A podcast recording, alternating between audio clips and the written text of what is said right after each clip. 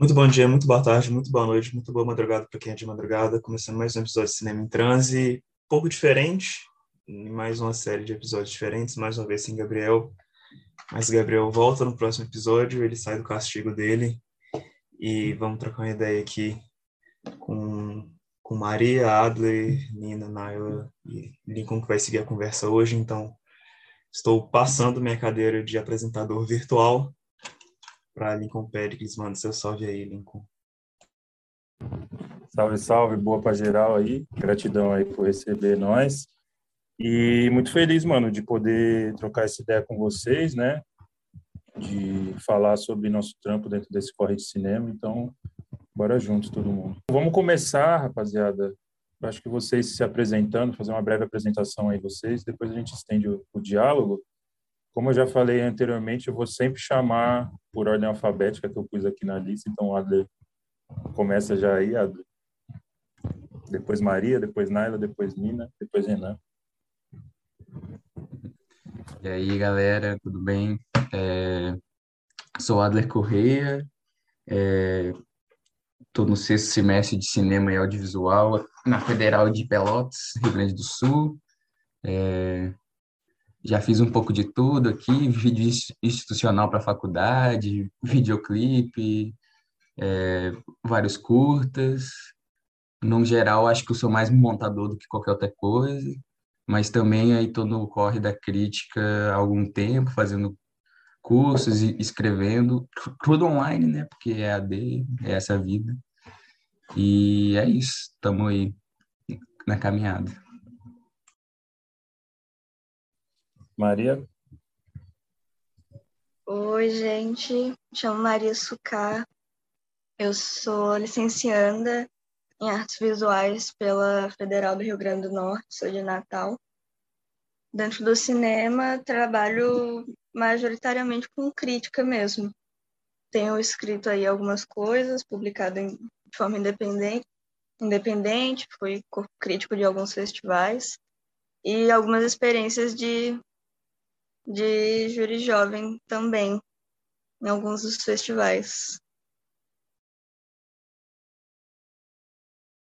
Da hora. É, Naila? Oi, gente. Meu nome é Naila Guerra. Eu sou de BH, mas moro em São Paulo. Faço cinema na USP. E eu, eu sou cineclubista, sou membro do coletivo Cine Sapatão. É, e, enfim, venho trabalhando em diferentes áreas no audiovisual, mas sempre com esse recorte e buscando enfim, falar um pouco mais sobre o protagonismo sapatão, né, no audiovisual. Chave. Nina? Ei, gente, eu sou a Nina, sou de Juiz de Fora, faço rádio, TV internet aqui, e assim como os meninos falaram, também sou cineclubista, também atuei em alguns festivais de cinema, e eu penso muito nessa produção prática é, aliado a essa coisa mais da crítica, pensando né, assim, os caminhos e as rotas do cinema. Então, Renan? É, eu sou o Renan Eduardo. É difícil me apresentar, porque acho que eu nunca parei de pensar na minha própria apresentação. É, eu sou formado, graduado em cinema audiovisual pela PUC Minas, à espera do meu diploma ainda. Estou é, me aventurando um pouco na crítica e tenho um podcast Cinema em Transe, sou apresentador, não sei se vocês conhecem esse podcast. Tinha, né? Porque agora é meu. é... Passei a bola dele. Então é isso, né, mano? Vamos aí para a vinheta da hora e monstra de vocês e depois nós começa o papo nosso. Em Brasília, 19 horas. E o cinema brasileiro é a vergonha nacional. Mais forte são os poderes do povo! Terei chuva que irá fertilizar essa terra maldita. Essa terra que me assassina. Preciso usar as máscaras da macumba brasileira. É o artesanato contra a tecnologia. Vamos falar de cultura. Então é isso, rapaziada. É, eu fiquei pensando muito nessa fita de colar aqui com vocês e participar, porque não muito pela ocasião que traz nós aqui, que é legal até falar, né, para quem está ouvindo, que vocês, forem, vocês foram júri jovem da 25ª Mostra de Cinema de Tiradentes aí, né, que ocorreu é, online esse ano. É, o meu interesse não é nem muito por isso, assim, né, por essa fita institucional, é muito por poder trocar uma ideia, tá ligado? Tipo, sobre trampo, sobre trabalho dentro dessa área é, de ser curador, ser júri, ser crítico, crítica, é, ser cineasta. Vários de vocês também aí já produziram e tal. É, vocês fazem parte também desse movimento cineclubista que eu acho que é de extrema importância. Então, acho que é bom falar, né, que foi o que juntou, assim, é, vocês, mas o que juntou a nós, mim até vocês, foi muito esse contato a partir do Renan aí, tá ligado? Então, é, tenho muitas coisas assim para perguntar nessa relação de trabalho, assim, tá ligado? E a gente fez uma, uma breve apresentação assim, mas queria perguntar direto e reto, assim, qual que é o trabalho de vocês, tá ligado? Não sei se vocês falaram algumas coisas, mas qual que é o trabalho, com que que vocês é, é, têm seu ganha-pão hoje em dia, com que que vocês trabalham?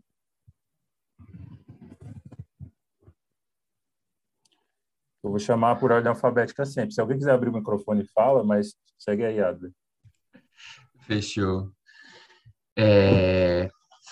é, hoje eu tô sem trampo, sem trampo em alguns processos de estágio aí, é... mas nenhum saiu resultado ainda.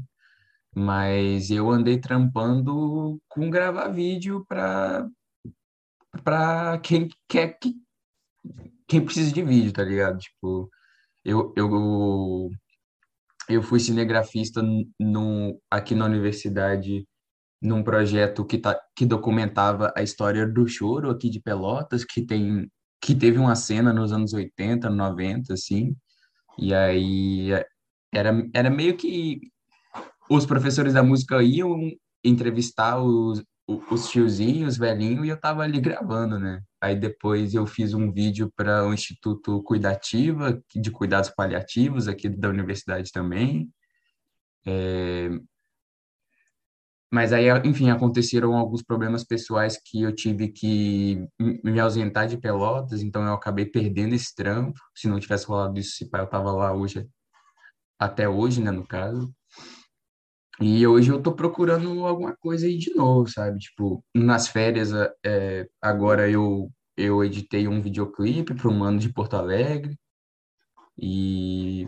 Mas é meio isso, assim, eu tô meio que nesse limbo de início de ano, tentando achar alguma coisa nova, assim. E no trampo, assim, mais de crítica, pesquisa, eu tô sem lugar também, assim, digamos, ainda enfim, eu e Maria, a gente meio que sonha aí com um site, mas ainda não saiu também. E é isso. É, então, nesse quesito do trampo, assim, por um bom tempo, a minha única minha única renda, entre várias aspas, foi bolsa de pesquisa, aqueles 400 pilinha lá. É, depois, Hoje em dia eu trampo numa produtora no setor de vendas, uma produtora é, independente de música do, em Minas Gerais. E muito da grana, assim, falando de grana mesmo, que vinha era de frila, assim, sabe? De, sei lá, um, uma fala num curso que alguém me chamou para fazer e me pagou um trocado. Ou um convite para fazer alguma coisa num filme, uma, sei lá, uma uma logo, alguma coisa que ganhei um trocado aqui e ali.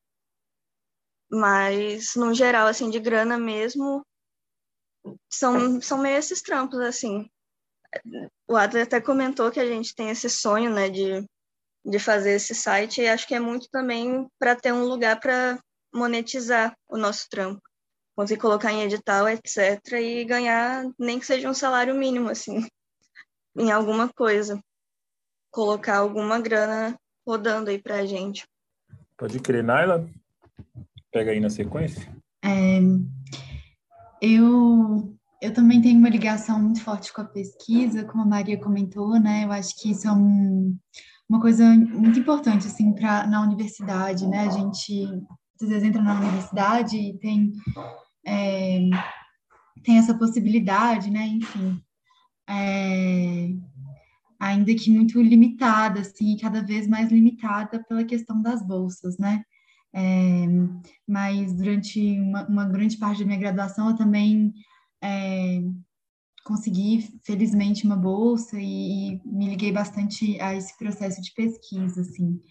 É, atualmente eu trabalho como assistente de produção executiva, é, mas fiz um outro estágio também em curadoria, que, que foi uma coisa que eu gostei muito, assim, e me interessa bastante.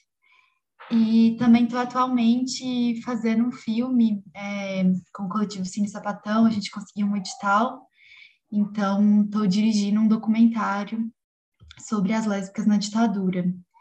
Então, um pouco por aí que eu estou andando atualmente, assim, estou é, por esses espaços, né? Chave, eu fico impressionado, assim, né, tipo, como nós faz muita coisa, né, mas é bom, assim, tipo, eu nós estava nesse bagulho de se apresentar e falar o que nós faz que já era eu estava ouvindo já como trampo né tudo que vocês estavam fazendo inclusive essa responsa do júri jovem. Mas quando a gente começa a esmiuçar os bagulho que nós faz assim tipo eu sempre fico impressionado que parece que para sobreviver dentro do corre do cinema é um bagulho de é, você ficar é, tem horas que é tipo aquele ursinho do pica-pau que você fica correndo para um lado para o outro assim tá ligado? Mas é, eu também gosto desse bagulho de, de não. Enfim, dessa, é, o capitalismo tem essa lógica da especialização, né? Que parece que só tem que fazer uma coisa e ponto. E aí tira sua autonomia em outras áreas. E aí, às vezes, eu acho da hora que a gente consiga fazer outros corres, assim. Enfim, segue aí, Nina. Quer falar aí sobre. É, fala aí para nós sobre o seu trampo. Claro. Não, eu concordo total com isso que você está falando, porque, na real, é muito que a gente vai percebendo nos nossos percursos, é que a galera é muito holística, né? A gente faz de tudo. E é engraçado que as meninas estavam falando isso da bolsa, e eu vou seguir exatamente na mesma linha que a minha entrada é, nesse universo está totalmente relacionada com isso, porque eu sou bolsista do programa de educação tutorial e foi esse ambiente, assim, esse local que realmente me abriu é, portas para participar de projetos, é, trabalhar em, em projetos também, né, relacionados com cinema. E eu fiz muitas relações, assim, grandes amizades que me colocaram, né, me deslocaram para esse lugar. Então, acho que atualmente eu penso mais nesse lugar que é da bolsa de pesquisa e, e muito mais expandido pensando no PET, porque a gente tem que se é, envolver com projetos de extensão e outros projetos que a gente pode propor. Então, acho que isso é um, é um grande trabalho, assim, também. Demanda muita, muito empenho, muito tempo.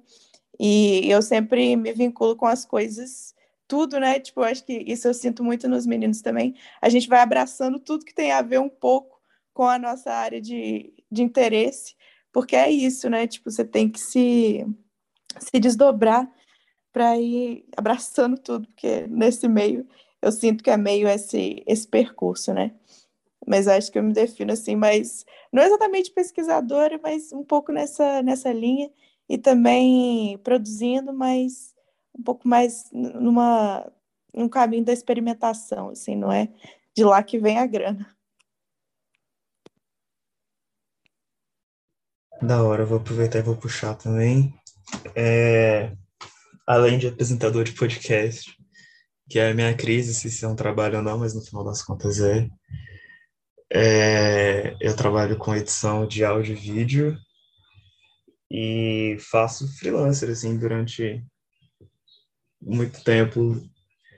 O freela me salvou minhas contas, assim, mesmo com, trabalhando, fazendo estágio, fiz estágio dois anos no laboratório de fotografia da universidade. É, acho que os freelas que eu mais tenho gostado de fazer atualmente são os trampos relacionados à fotografia, seja fotojornalismo, seja casamento, festa de 15 anos, sei lá. Mas estou tô, tô me aventurando agora no podcast, na crítica também, mesmo com certos bloqueios de escrita, é, pensando, quem sabe, mais para frente fazer um mestrado, mas Isso aí são, são mais ambições do que trabalho, assim. Meu trabalho está mais relacionado hoje à edição de áudio e vídeo, fotografia. Já, já fui realizador também, já dirigi umas paradas. Gostava muito de fazer direção de fotografia, época que, que eu filmava ainda. E tenho interesse por montagem, assim, tenho gostado bastante de trampar com montagem, penso em fazer uns curtos com alguns materiais de arquivo e tal, mas eu já estou divagando demais na minha resposta. O podcast é seu, mano. Você pode ficar aí falando sozinho, mas vai ficar aqui. vai ficar só ouvindo. Mas da hora, mano. Da hora, irmão. É... Nossa, me ocorreu um bagulho agora, assim, a partir da, da resposta de vocês que como eu tipo assim eu não tenho formação universitária tá ligado? E, e aí às vezes os bagulho que acontece na faculdade para mim são muito alienígenas assim às vezes né? E eu tenho uma certa dificuldade de entender mas quando às vezes cai umas fichas assim eu acho importante né mano? Tipo eu, por exemplo eu sempre vejo um bagulho das pessoas falando é, de um desmonte ali de, de verba pública para as universidades tá ligado? E aí por mais que é isso assim tipo pá, me vejo assim na mesma trincheira às vezes da, de certas pessoas que fala, eu não entendo muito na prática, assim, né? Tipo, esse bagulho e o efeito que uma bolsa tem, tá ligado?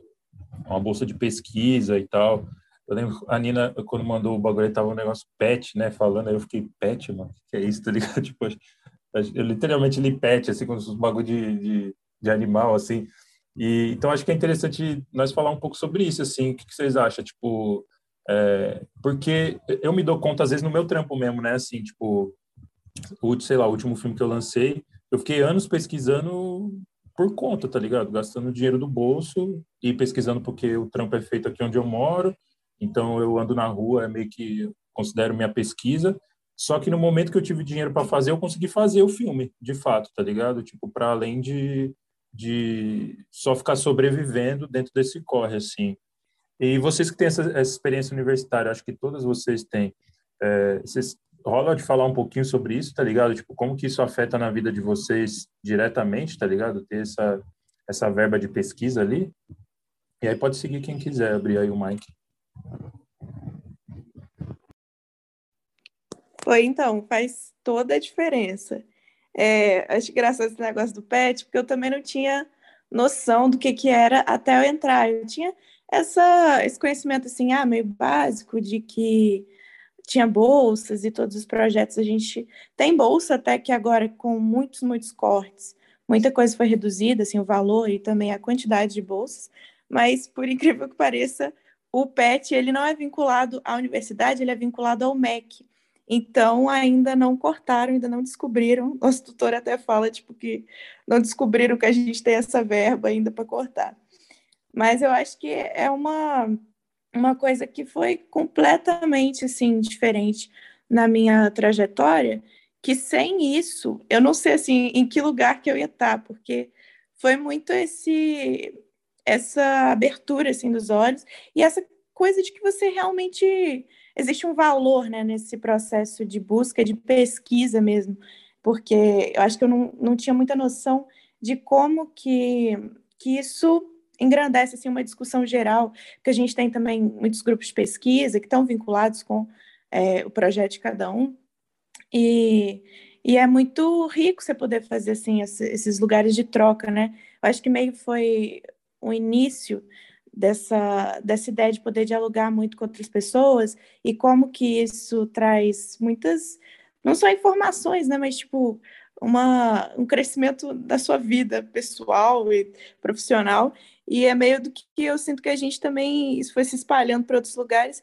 e meio do que eu sinto que a gente começou a fazer, assim, em outros grupos, e até entre a gente aqui, que é, sei lá, eu acho que é o, o lugar onde nascem as, as grandes ideias.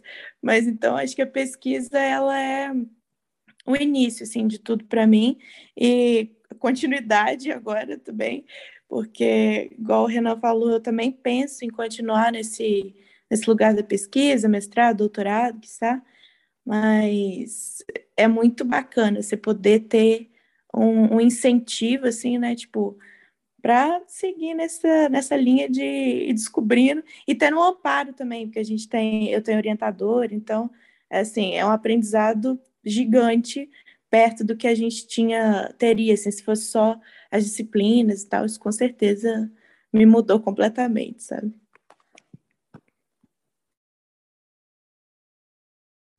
Vou Eu vou pegar o gancho.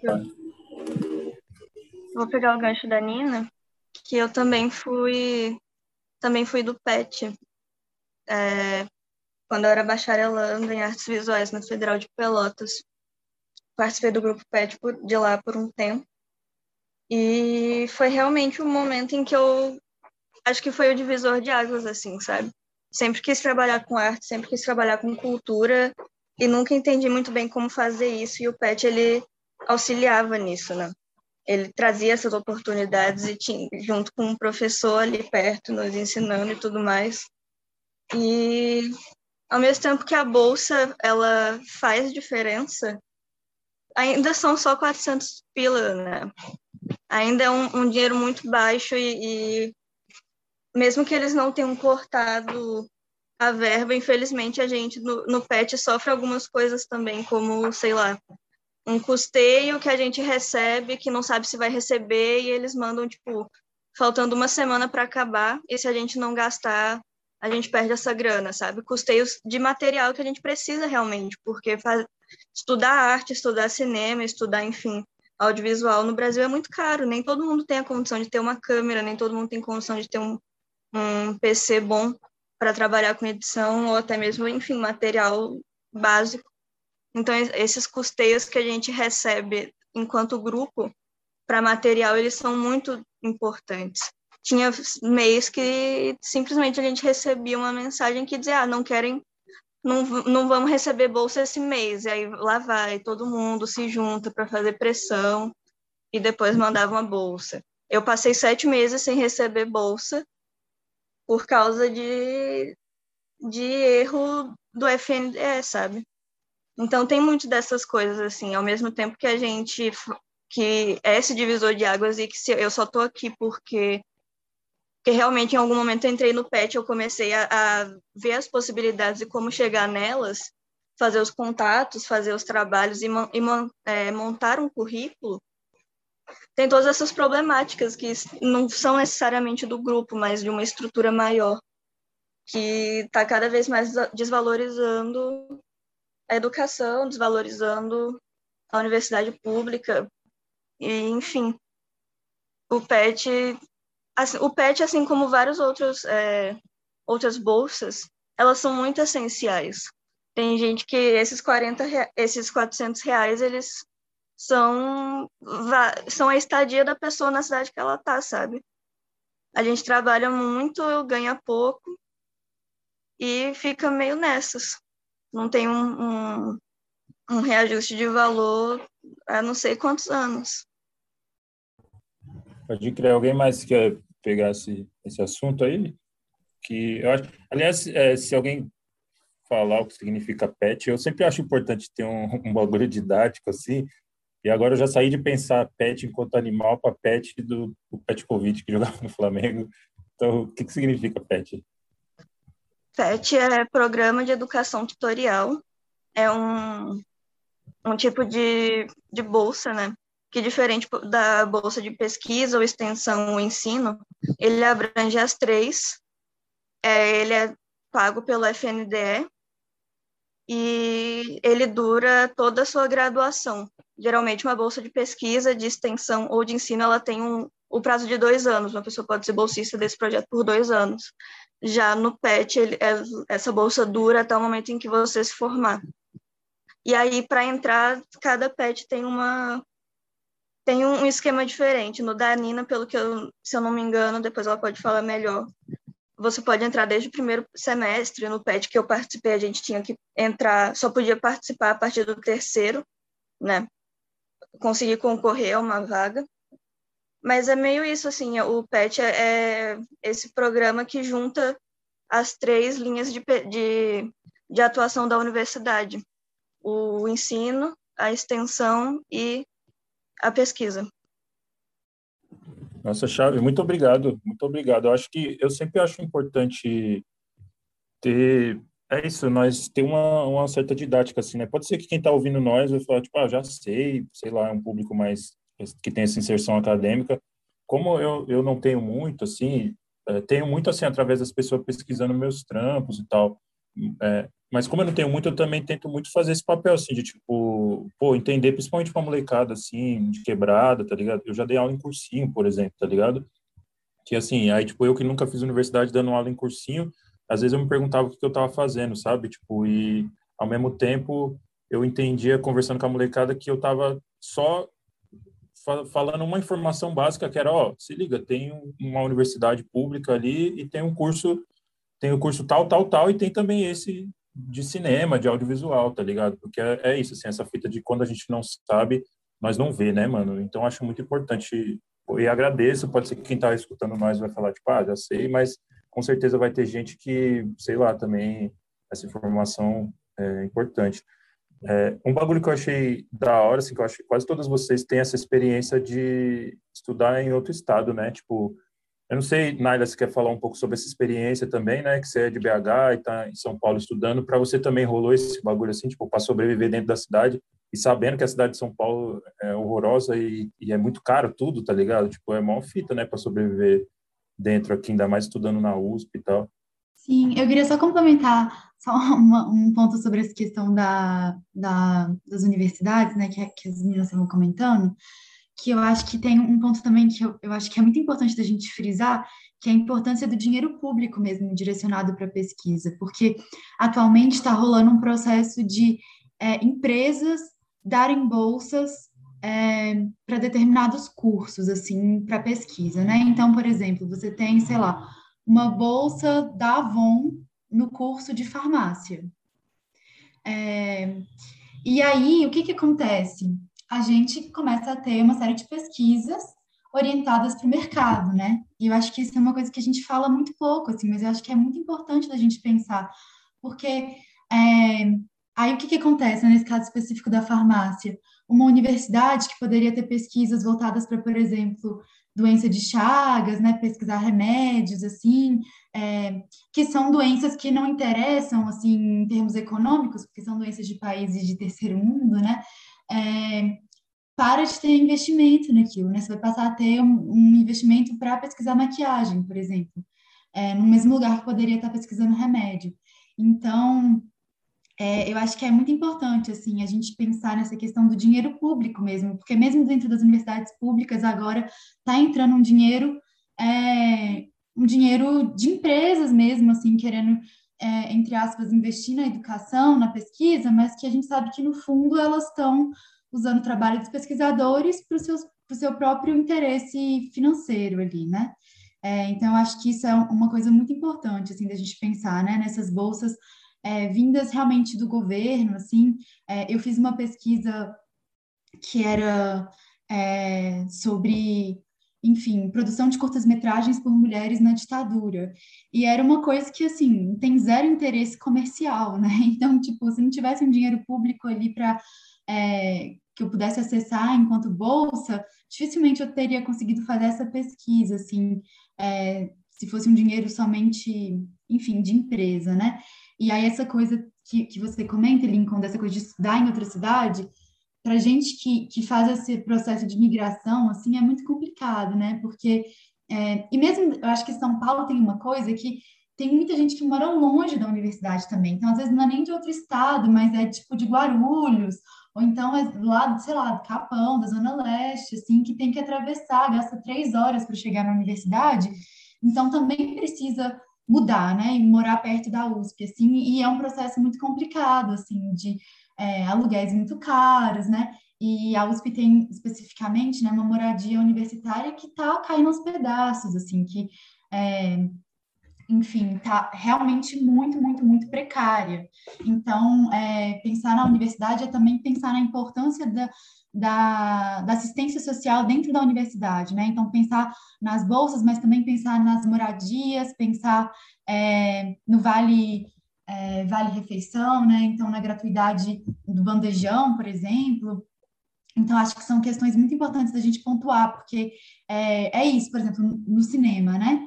é, muita gente fala, ah, você não precisa fazer universidade para fazer para fazer cinema, e realmente não precisa. A gente tem excelentes diretores como você, Lincoln, que não não fizeram curso de cinema, mas é, a universidade também ela ela consegue dar um apoio assim para quem faz cinema, né? Assim, em termos, por exemplo, de equipamento, de computador, acho que foi a Nina ou a Maria, não lembro agora, que comentaram desse, dessa questão, né? Então, uma infraestrutura que você teria que gastar uma grana, assim, se você estivesse fazendo por fora, que dentro da universidade você consegue acessar. Então, eu acho que é, tem essa importância também dos filmes universitários, né? E aí, no, no caso do Cine Sapatão, que é esse cineclube que eu é, faço parte da organização, a gente vê a importância dos filmes universitários para o cinema lésbico no Brasil, assim, porque tem uma, uma dificuldade de acesso a editais, né, por uma resistência, assim, muitas vezes dos pareceristas, né, é, para dar dinheiro para filme sapatão no Brasil, e tem muita coisa sendo feita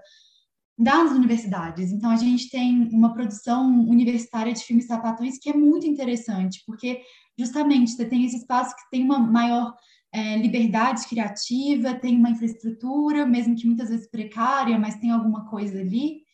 Então, acho que a universidade ela é muito importante nessas diferentes frentes, né? Eu acho que a gente tem que é, tentar pensar sempre em, com, em como torná-la mais acessível, né? Então, essa questão de moradia, da bolsa, essa bolsa de 400 reais, ela é muito pequena. Lá em São Paulo, a gente tem a FAPESP, que é é, a Fundação de Amparo à Pesquisa do Estado de São Paulo, então é um dinheiro estadual.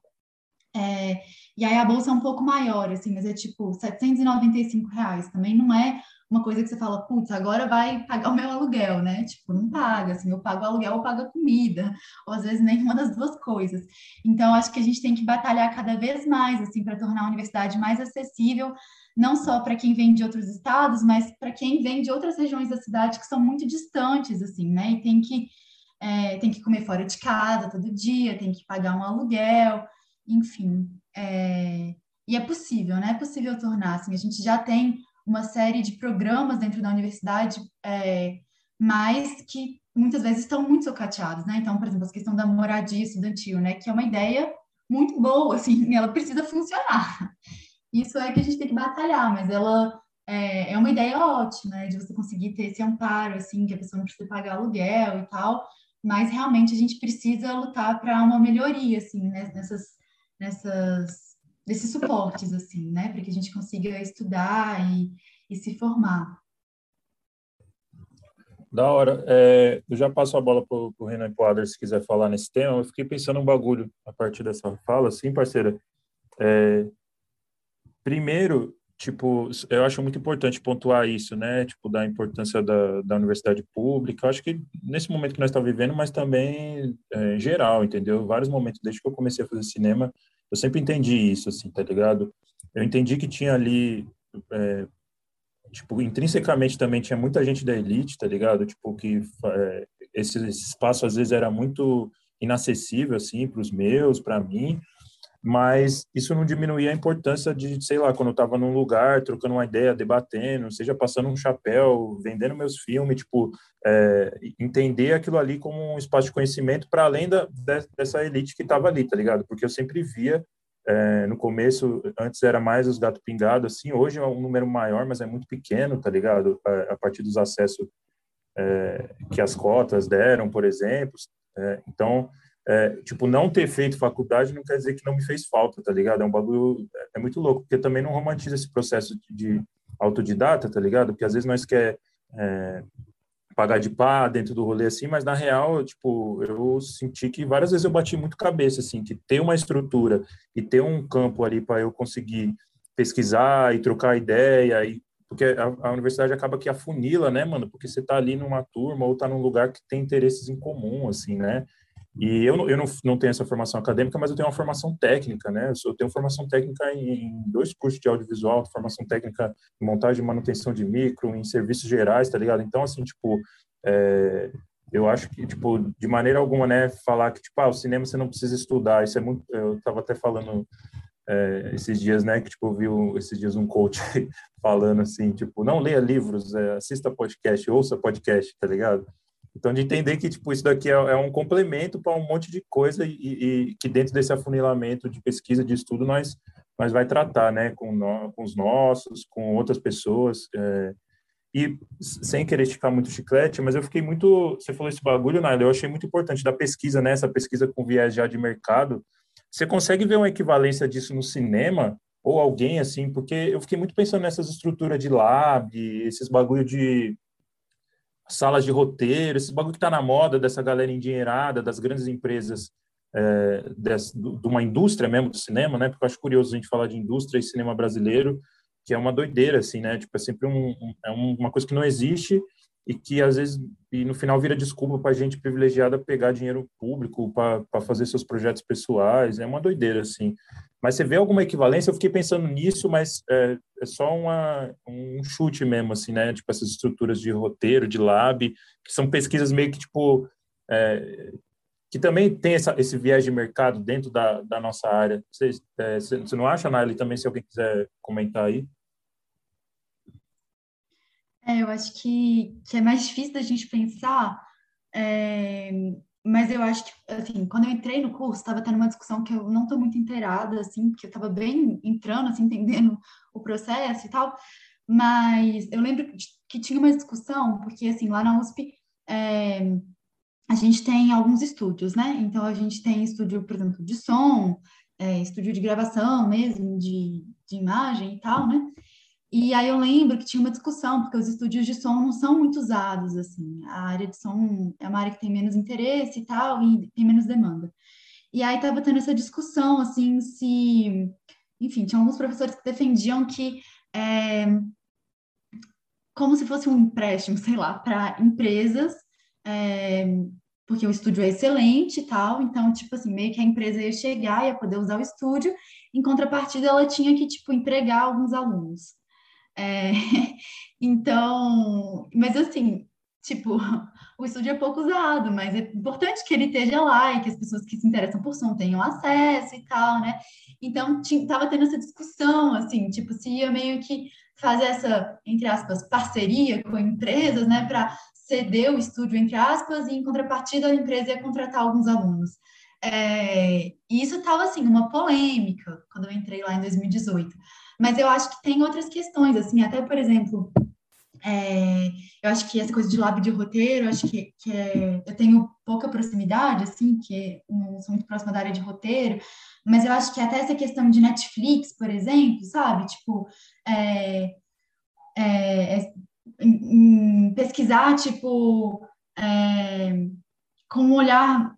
Porque tem muitas pesquisas que olham com um olhar mais crítico mesmo, né? Tipo assim, é, menos que não são ingênuas, mas a gente também tem algumas pesquisas mais ingênuas assim com relação a tipo, ah, a Netflix agora vai salvar o cinema brasileiro, vamos pesquisar como a Netflix vai salvar isso. Mas na área de cinema, assim, da pesquisa mesmo, a gente tem é, nunca ouvi falar assim de tipo uma empresa privada pagando bolsas na área de cinema para uma pesquisa XY, assim. É, então, acho que isso é, é, mais difícil, assim, de perceber nesse aspecto, porque em outras, em outras áreas você tem realmente, tipo, é, eu moro com uma pessoa da oceanografia, a Petrobras, ela paga bolsa de mestrado, paga bolsa de doutorado para algumas pesquisas. Isso eu não, não, não, conheço nada equivalente no cinema, assim, né? Mas eu acho que também é, é por outros caminhos, assim, né? Essa coisa do estúdio que eu comentei, ou é, é, enfim, essas pesquisas é, que olham com um olhar muito positivo para esse processo da Netflix chegando no Brasil e tal. Enfim, acho que a gente pode pensar em umas equivalências um pouco por aí, assim. Pode crer, pode crer. É louco, assim, se falar esse bagulho do estúdio, porque eu conheço pelo menos, tipo, 10 pessoas ao meu redor, assim, que super gostariam de ter um estúdio dentro de uma universidade pública, um estúdio, sabe, de ter um ensino público, de ter um uso público de um espaço como esse, assim. E é doido, né, que, que, a, que a universidade pública se olhe para o mercado, cara. É um bagulho muito doido que o mercado olhe para a universidade pública dessa forma, assim. É, mas da hora, assim, eu acho que é, eu pensei muito de supetão esse bagulho, porque eu acho que talvez não tenha essa ligação direta, né, dessa bolsa mesmo, quem tem de investindo dessa forma que você falou da, da Petrobras, mas eu acho que tem um, tem um bagulho de é, um movimento de mercado, né, que é muito naturalizado, às vezes até por nós, assim, que trampa dentro da área, e, tipo, eu tava vendo, saiu uma matéria, assim, tipo, sei lá, algumas linhas falando, tipo, é, sobre um, um, o meu filme que estreou agora e, e, tipo assim, ah, o montador da série Noturnos, que é uma série que eu montei lá, que estreou no Globoplay, tá ligado? Foi um trampo que eu fiz e do nada, tipo, a pessoa, sabe, é, era, tipo, sabe essas revistas de, tipo, meio mensagem, esses bagulho assim? Então, tipo, não tinha nada falando sobre o filme, era só falando da importância de, tipo, pessoas que participam dos streaming, e como que o streaming salva nós para participar de festival. Tipo, era um, um pouco tão distante da minha realidade, tá ligado? Que eu fiquei, gente, como que, que as pessoas estão pensando isso, tá ligado? É, tipo, pensando esse bagulho como se o mercado estivesse salvando nossa vida, tá ligado? Tipo, é um bagulho meio surreal, assim. É, mas Renan e Adler, se quiser complementar aí e tal. É, você falou essa parada, Lincoln, e aí eu já vou até talvez eu esteja desviando um pouco, voltando, em vez de falar de bolsa de pesquisa, falando de streaming, e acho que é, é interessante pensar, foi, foi uma reflexão massa que você trouxe de do, do, cinema de, de mercado, assim, né, do cinema de indústria, digamos assim, e isso vai vai em conta de uma ideia que a gente trocou com a Dirley também, uns episódios para trás, que a Dirley fala que, digamos assim, o Estado é a vanguarda, né, e eu sinto que essa perspectiva do essa, essa visão do streaming tá salvando o cinema brasileiro, ela, é, ela é pôr veneno na sopa, assim, basicamente. Porque, sei lá, cara, de certa forma, o streaming, primeiro, ele não é regulamentado no Brasil, ele não, ele não paga imposto, e muitos desses, desses grandes filmes, eles estão pegando dinheiro do Estado para investir nos seus próprios corres, assim, para investir no que eles interessam e não a fazer. E aí que começa a entrar algumas paradas, tipo assim, alguns cinemas, algumas formas de fazer cinema, elas não interessam para o mercado, assim, elas não contribuem para um para uma indústria grande, não contribuem para, por exemplo, é, uma discussão que a gente já teve aqui no, podcast também é se o cinema brasileiro ele precisa de um Oscar, assim, para ser validado como indústria. E e a gente está entrando em, em, em semana, em, em, temporada de Oscar, na real. E aí sempre volta, né? Tipo assim, pô, Fernando Montenegro injustiçada, Cidade de Deus tal. Sempre tem essas discussões, principalmente na internet, assim. Mas é, é pensar nessa perspectiva do cinema brasileiro muito atrelado à indústria, muito atrelado ao mercado, muito atrelado algumas condições que a gente não vive, assim. A gente é, vive na periferia né, do, do capitalismo e a gente é o, o, o, primo feio do streaming, assim. A gente a gente está sendo sucateado e, e, tem experiências na América Latina muito claras do que acontece quando o streaming é, toma conta, assim, vídeo o que, o que tem acontecido do, do, principalmente com a Netflix, né? É, no Chile e na Argentina, assim. E, e, o Brasil parece seguir esse modelo, assim. E o que e o que mais pesa é não só tá seguindo um modelo do streaming ser, ser dominante a partir de então, e, eu já vejo o streaming como é, tendo esse domínio, não só de mercado, mas um, um, domínio das ideias também. Um domínio de que.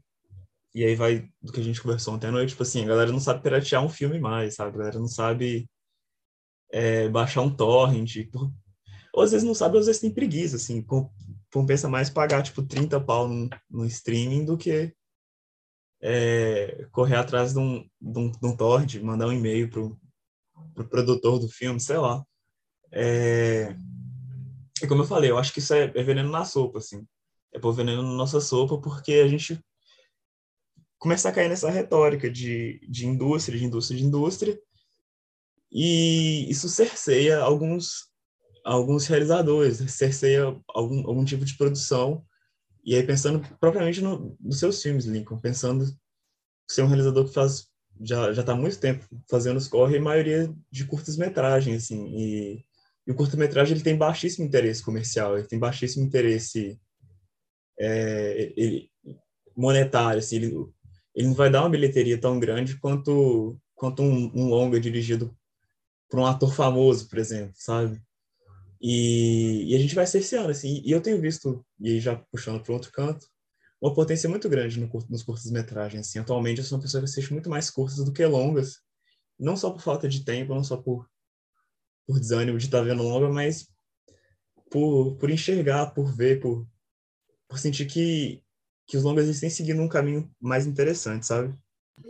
Eu, eu pego a visão assim, mano. Inclusive, eu acho eu sempre levo para essa discussão assim, do que, que nós chamamos de cinema, né? Porque, na real, o que nós consomemos, em geral, de audiovisual é mais curto, entendeu? Então, essa coisa de longa e curta, para mim tem um discurso também elitista aí de é, você só olhar para longa, seja a crítica, seja nós que faz cinema, olhar só para um bagulho é, com duração maior, como se fosse a coisa relevante a se, a se a prestar atenção, eu acho que é um bagulho muito elitista e e nós incorre nesse erro pra caralho, assim, dentro do cinema brasileiro. Mas se você pegar a internet, inclusive era um discurso super comum dentro da internet, que quanto mais curto, mais sucesso você ia fazer na internet.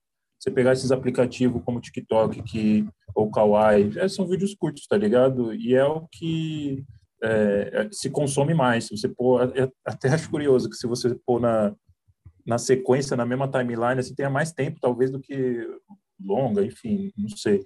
É, mas eu acho eu acho curioso porque é uma discussão estritamente de mercado assim tá ligado? O curta ou o filme mais curto ou seja a duração que ele tenha que ter para ter tá ligado? Tipo é, enfim é o que nós consomemos mais assim né? E acho foda porque eu vejo muita gente achando que tá num palco de festival ou de fazer sei lá essa coisa do primeiro longa fiz meu longa acha que é tipo um assim, conseguir, sabe? Tipo, é meio, é meio vazio isso, porque aí depois disso você faz o quê, tá ligado? Tipo, nossa, meu sonho era chegar num palco de um festival tal, como, sei lá, Mostra de Tiradentes. Eu já ouvi isso, pessoas falando assim, tava até trocando ideia com um parceiro e eu ficava, gente, tipo, caralho, que, que doido, né?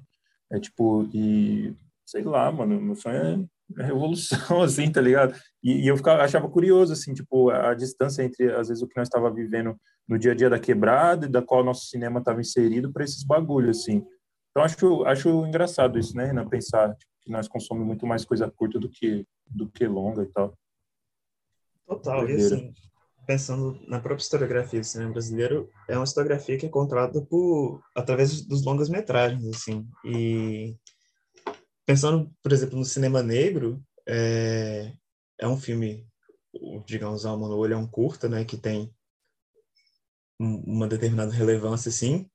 Mas se a gente for analisar, e aí acho que Naila pode falar um pouco mais de propriedade e tal, cinema sapatão, cinema LGBT, é, alguns outros movimentos é, dentro do cinema brasileiro, eles, eles começam, eles têm eles têm uma outra dimensão, na real. Não vou falar que começa ou que tem uma dimensão, ou nenhum juízo de valor, mas eles, eles partem com outra dimensão quando a gente está partindo para contar essa história através dos curtas-metragens, né, através dos longas, sabe?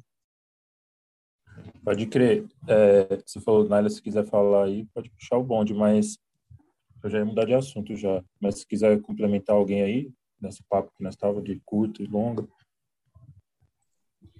É, é, justamente essa a minha pesquisa, assim, a minha pesquisa que eu fiz de iniciação científica, né, que eu fiz durante dois anos, é, porque é, essa era a minha proposta, assim, olhar como que a gente, pensar como que, ao olhar só para o longa-metragem, a gente realmente apagava, assim, a gente participava de um processo de apagamento de uma série de diretoras que, que existiram, que fizeram filmes. É, na minha pesquisa eu encontrei mais de 150 diretoras fazendo filme na ditadura. E assim, a gente mal, mal aprende uma diretora desse período. Quando aprende é tipo Ana Carolina Mar de Rosas. É, um ou outro filme que a gente aprende, assim, uma outra cineasta que a gente aprende, a gente acha que é isso. Tinham duas cineastas fazendo filme na ditadura. Só que não, assim, tipo, tinham mais de 200 curtas-metragens sendo feitos. E, e aí, quando você olha para esses números, né, para esses dados e para esses filmes, você vê que realmente não é nem que, tipo, ai, é, falar do curta-metragem é um pequeno desvio. Não, é outro caminho, é outra história. A história do curta-metragem, ela revela outra coisa sobre o cinema brasileiro. Quando a Embrafilme é, foi fechada, né, nos anos 90, a gente continuou tendo curta-metragem. Então, é, a gente fala né, desses altos e baixos do cinema brasileiro, esses são altos e baixos do longa-metragem. O curta-metragem ele sempre existiu, ele não foi interrompido e ele vai continuar existindo.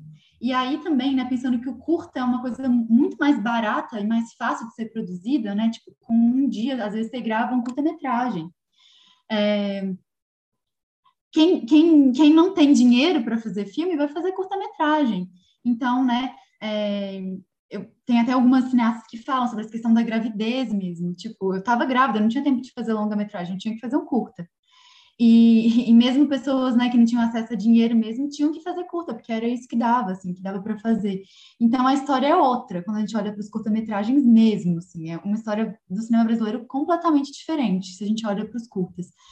E, e, agora, né, no cinema sapatão também, enfim, é, a gente pode citar uma série de filmes curta-metragens sendo feitos que tem uma potência absurda, assim, nos curtas, mas em termos de longa-metragem eu consigo pensar no Tremoyer, que, que é um filme maravilhoso que foi feito, enfim, nos últimos anos, assim, mas é isso. Em termos de longa, a gente ainda está muito distante de conseguir realmente um espaço, assim, né? Porque aí também, quando a gente olha quem está fazendo longa, é outra dinâmica de poder. Então, também fico feliz, assim, de ver, por exemplo, é, a Viviane, né? É, ou outras cineastas negras, cineastas negros, sapatonas fazendo longa, porque eu acho que isso revela também que a gente está chegando em outros espaços de poder que são muito potentes também, e que a gente está chegando em espaços é, que tem mais circulação de dinheiro, que a gente vai conseguir pagar salários justos, né? Então, acho que essa é uma discussão muito interessante, que me interessa muito, mas eu não vou estender muito, porque senão a gente fica só falando disso aqui.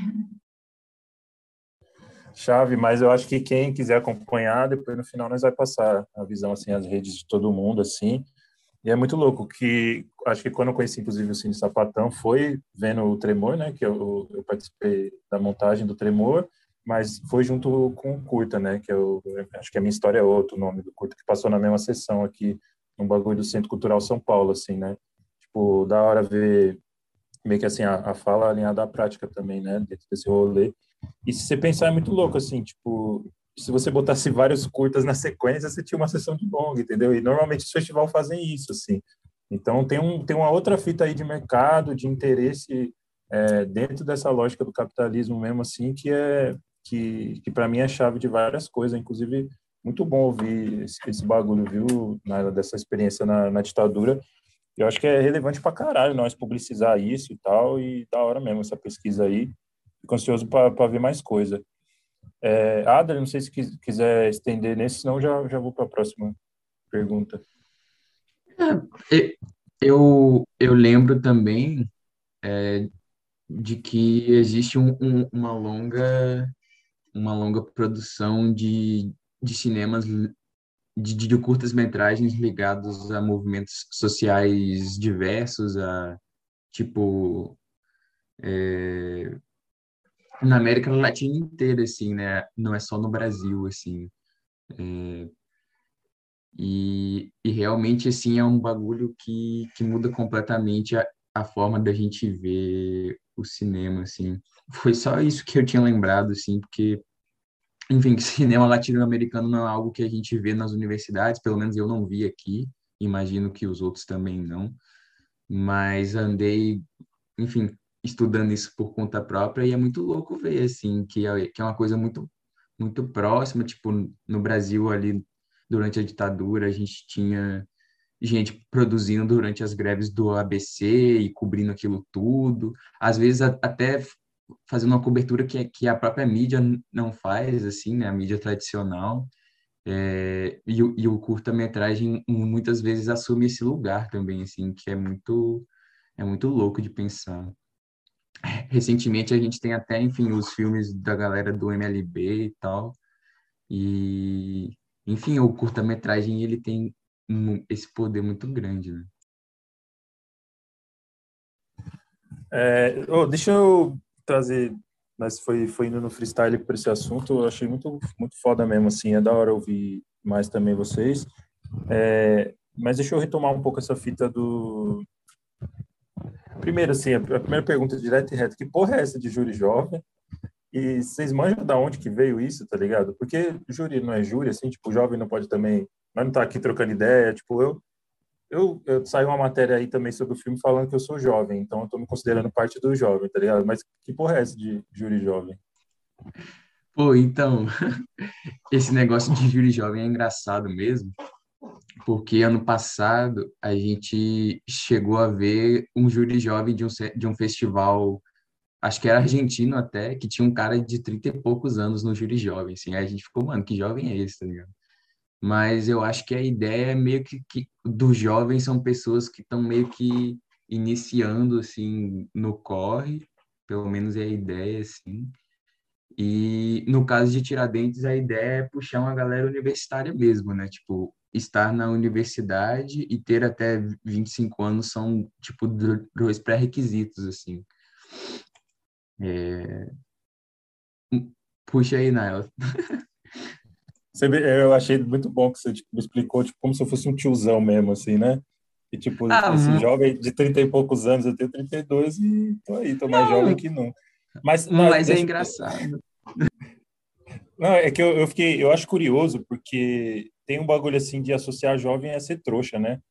E eu acho muito foda, assim, vocês falando muito de várias experiências, vários bagulhos, vários corre, assim, que eu acho, eu fico realmente curioso mesmo, assim, tipo, que porra é essa? Então, é, tipo, é, é chamar júri jovem para você não pagar, chamar júri jovem para você dar um tratamento que é diferente de um júri oficial, digamos assim, eu não entendo muito esses espaços de. É, é, parte por não entender e parte por entender e não concordar com várias coisas, tá ligado? Então, mas, continue aí a pergunta na roda, assim, que porra é essa de, de júri jovem? Pô, é curioso que você tenha botado isso, assim, porque o primeiro júri jovem que eu participei até foi, era, tipo, de um festival que não tinha limite de idade, não tinha, não tinha basicamente nenhum pré-requisito, era tipo, você quer tentar? Manda aí, manda aí e vê.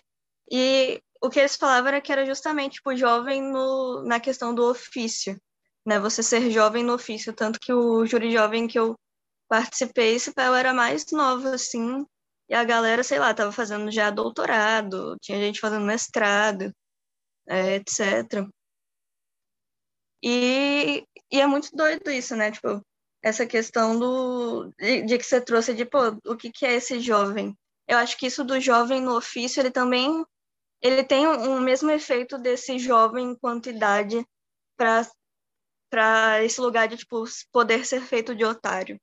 Eu acho que existe muito essa essa noção de tipo, pô, a gente tá dando oportunidade para vocês, tá ligado? Vocês não têm nem, vocês mal têm experiência, a gente tá dando essa oportunidade, vocês tinham que estar agradecendo, é um favor que a gente faz para vocês. Quando a gente sabe que na prática não é bem isso, né? Eu acho que fica muito nesse lugar, ou é, é usado muito como uma desculpa, assim, é meio velada, de que essas pessoas, esses lugares estão fazendo um favor para a gente, a partir do momento em que eles abrem essas portas para a gente. E a gente sabe que não é isso, né? A gente tem o nosso trabalho, até a visão do jovem é, que se tinha hoje em dia, tipo, pô, todo mundo aqui faz faculdade, todo mundo aqui trabalha, sabe? Ninguém tá de perna pro ar num horário, em dia de horário comercial. O pessoal tá trabalhando, o pessoal tá fazendo currículo, assim. Então, é, é, é doido, assim. Eu não sei qual que é a, a origem de, tipo, da ideia do júri jovem, mas eu sinto que hoje em dia ele se forma muito nesse lugar, assim, de, tipo, conseguir chamar uma galera com essa promessa de uma experiência, assim, e sempre jogar essa remuneração e esse trabalho enquanto uma renda para um, um, um, próximo lugar, sabe? Tipo, pô, se você entrar aqui, no próximo negócio você consegue algo melhor. E aí você vai para o próximo negócio e eles falam, pô, mas no próximo você entrou aqui, mas no próximo vai ser melhor. E fica meio nisso, assim, todo mundo vai jogando a responsabilidade de de fazer com que a gente realmente reconhecer o nosso trabalho enquanto trabalho para uma outra pessoa, para um outro lugar. E eu fico me perguntando quando é que eu chego, quando é que eu vou chegar num lugar que eu vou trabalhar, sabe? Eu acho que eu, eu tô meio desiludida assim com essa promessa hoje em dia, de ficar me perguntando, pô, mas será que eu vou ficar sempre vão sempre ficar jogando a responsabilidade para outro lugar assim? Eu vou estar sempre tentando, meio nessa promessa, são questionamentos, assim, que, que ficam. Foda, eu acho, já passo a bola aí, só um comentário sobre esse bagulho, que eu fico pensando, assim, né, tipo, eu vejo aqui na quebrada, assim, e, e também minha própria experiência, tipo, jovem de quebrada é muito correria, entendeu? Então, assim, às vezes um moleque de 16, uma mina de 16, uma pessoa de 16 anos que já fez de tudo, tá ligado? Tipo, seja em questão de trabalho, seja intelectualmente, tá ligado? Porque jovem de quebrada é, não só é correria, mas é meio que vanguarda, assim, para tudo, para moda, tá ligado? Para as ideias. Pega o funk, é, pega o rap, pega o jeito que as pessoas é, de fora olham e quer se vestir igual nós, tá ligado? Quer, pá, meter um Juliette, quer fazer as poses. É, e aí é muito curioso, assim, pensar que, tipo, essa experiência, talvez, dentro de uma área é, não não da forma que eu faço e vários de nós faz, né? Mas só que dentro dessa área do dito cinema, tem esse rolê de tipo, ah, então essa experiência não vai valer aqui. Então quer dizer que, tipo, pôr um moleque de 16 anos ou pôr uma pessoa na média de idade nossa aqui, é, trocando ideia com um cara de, de 80, tá ligado? Isso não tem relevância também? Tipo, não tem. Então quer dizer que não vai ter esse encontro é, entre olhares e geração? É muito louco, né? Separar também é, tipo, dizer que, ó, não tem possibilidade. Então, se você é júri jovem, você tem uma média. E outra coisa, assim, ó, eu vou falar para vocês, amigos, que infelizmente é, o governo considera jovem até 29. Então, os edital que eu ganhava jovem de periferia, tipo, eu já não posso nem me inscrever, e de jovem já era, fudeu para mim, tá ligado?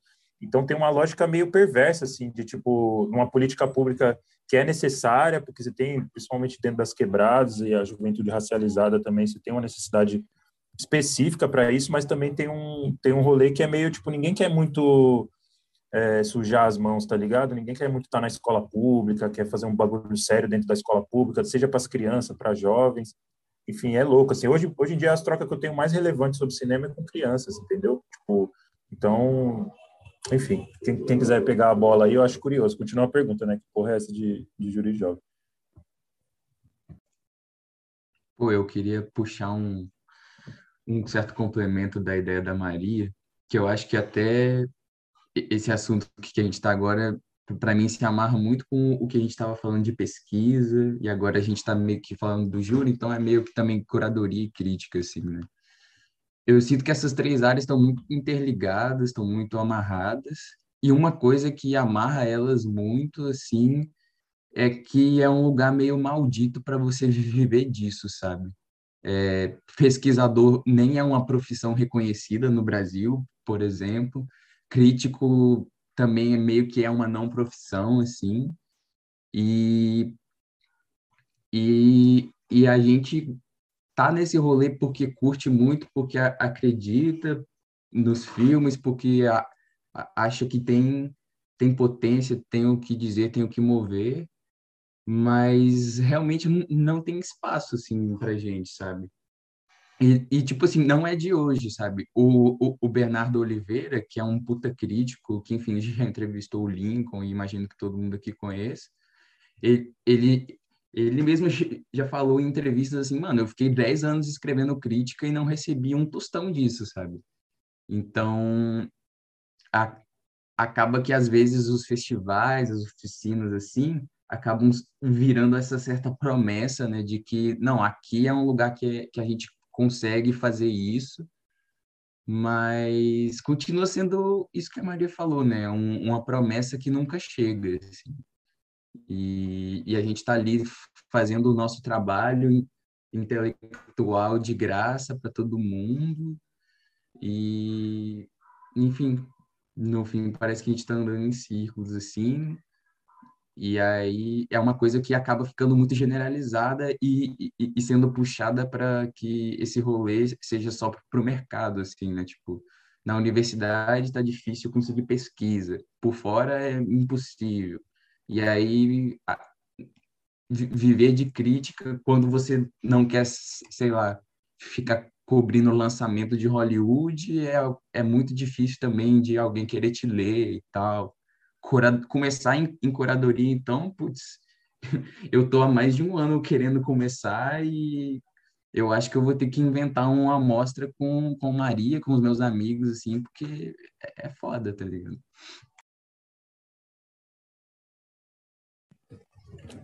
Alguém mais? Alguém mais? Alguém? Alguém mais vendedor, os vendedores do Posso puxar aqui só uma coisa?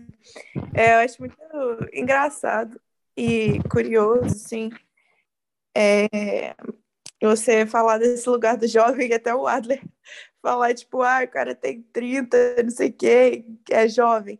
Eu acho muito engraçado é, também essas classificações meio, sei lá, que ficam jogando a gente para lugares meio sedimentados. Tipo, eu, para mim, até uns 30 e poucos é bem jovem ainda. É, mas é, é, é, engraçado pensar isso, tipo, que porra é essa de júri jovem? E eu sou meio nova nisso, eu, cheguei, acho que um pouco depois, e, e foi até engraçado na oficina, que eu me sentia muito leiga, assim, perto dos meninos que já têm uma bagagem maior, que já trampavam com essas coisas.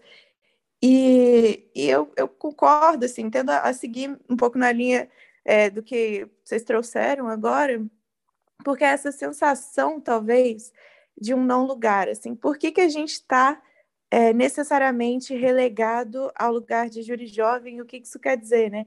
É, mas eu acho que é isso, assim, é, é, esse lugar que, que eu acho que eu também fico me questionando, tipo, aonde que eu tô, aonde que eu me encaixo, porque já é uma situação toda muito complexa, né? Tipo, você já não, não, não saca muito bem o que, que é isso desde o início e é já inserido é essa coisa meio, talvez assim, nessa linha que Maria e Adler estavam trazendo, puxando, é tipo, é esse lugar meio do favor, meio de uma possibilidade de, a partir daí, a gente ter um, um, um reconhecimento ou uma inserção no meio, porque que a gente já não pode começar sendo assim mais abraçados, né? Assim, é, já poder ter uma, um reconhecimento maior, né? Mas não sei, assim, são, são caminhos diferentes. É, eu acho que desde o início, quando eu comecei a pensar e a escolher efetivamente, e a querer, né? Mais que tudo, é, talvez não exatamente minha escolha, mas querer trabalhar nessa área. É, e eu via meus amigos que têm umas, umas coisas mais sólidas, assim, né? Tipo, pensamentos mais, ah, vou fazer isso, isso, isso. E aqui eu não tenho um caminho, assim, das pedras, né? A gente não... Acho que tem, tem muito a ver, por isso que eu acho muito massa a gente ter é, lugares de conversa, lugares de apoio, porque quais são os caminhos possíveis, não sei se até fugir assim um pouco, mas será que esses são os caminhos que a gente pode seguir mesmo, esse lugar de talvez iniciar por esses por esses lugares de não muito reconhecimento, para que um dia ter algum, né? Não sei, assim, acho que você me colocou num lugar de pensar o que, que é isso do júri jovem, porque eu também não sei. Naila, se quiser falar também. Ah, não sei, eu acho que a galera já falou, assim, não teria muito a acrescentar, não. Mas sobre a coisa do júri jovem, eu sempre fico pensando, gente, uma é só júri, outra é júri jovem. Eu sempre fico, tipo, júri velho, então, né? Pelo amor de Deus. Porque a gente tem que ter essa qualificação e o outro é só o júri mesmo, júri normal, né? Mas é uma coisa que eu sempre fico pirando, assim, né, nessa questão.